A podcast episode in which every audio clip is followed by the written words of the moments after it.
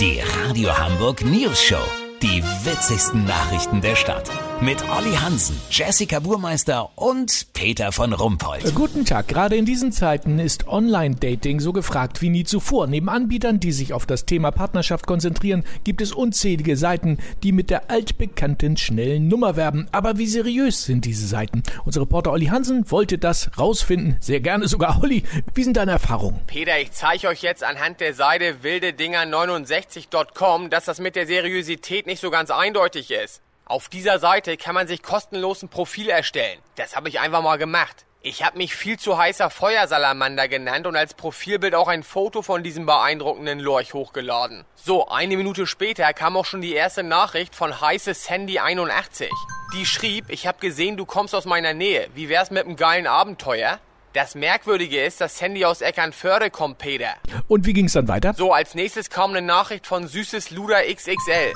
Dein Foto türmt mich an. Auf was stehst du so? Auch das ist natürlich etwas komisch, weil ich als Foto ja den Salamander hatte. Aber Peter, entweder hat süßes Luder XXL Humor oder sie steht vielleicht einfach auf Lorche. So, dann habe ich mal auf eine Nachricht geantwortet und zwar auf die von verdorbene Elke 78. Die schrieb, na mein Süßer, Lust auf eine Nummer? Habe ich zurückgeschrieben, wenn ich sie nicht beim Amt ziehen muss, immer. Als ich ihr dann nochmal schreiben wollte, kam die Einblendung, dass ich ab hier Mitglied werden muss.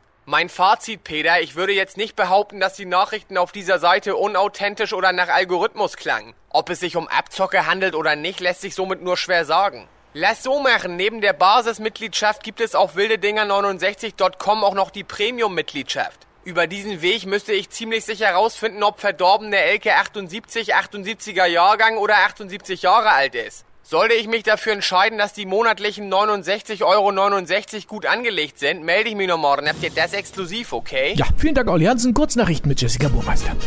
Studie, immer mehr Leute nutzen eine Brille als stylisches Accessoire. Ja, ich persönlich finde ein Monokel viel stylischer.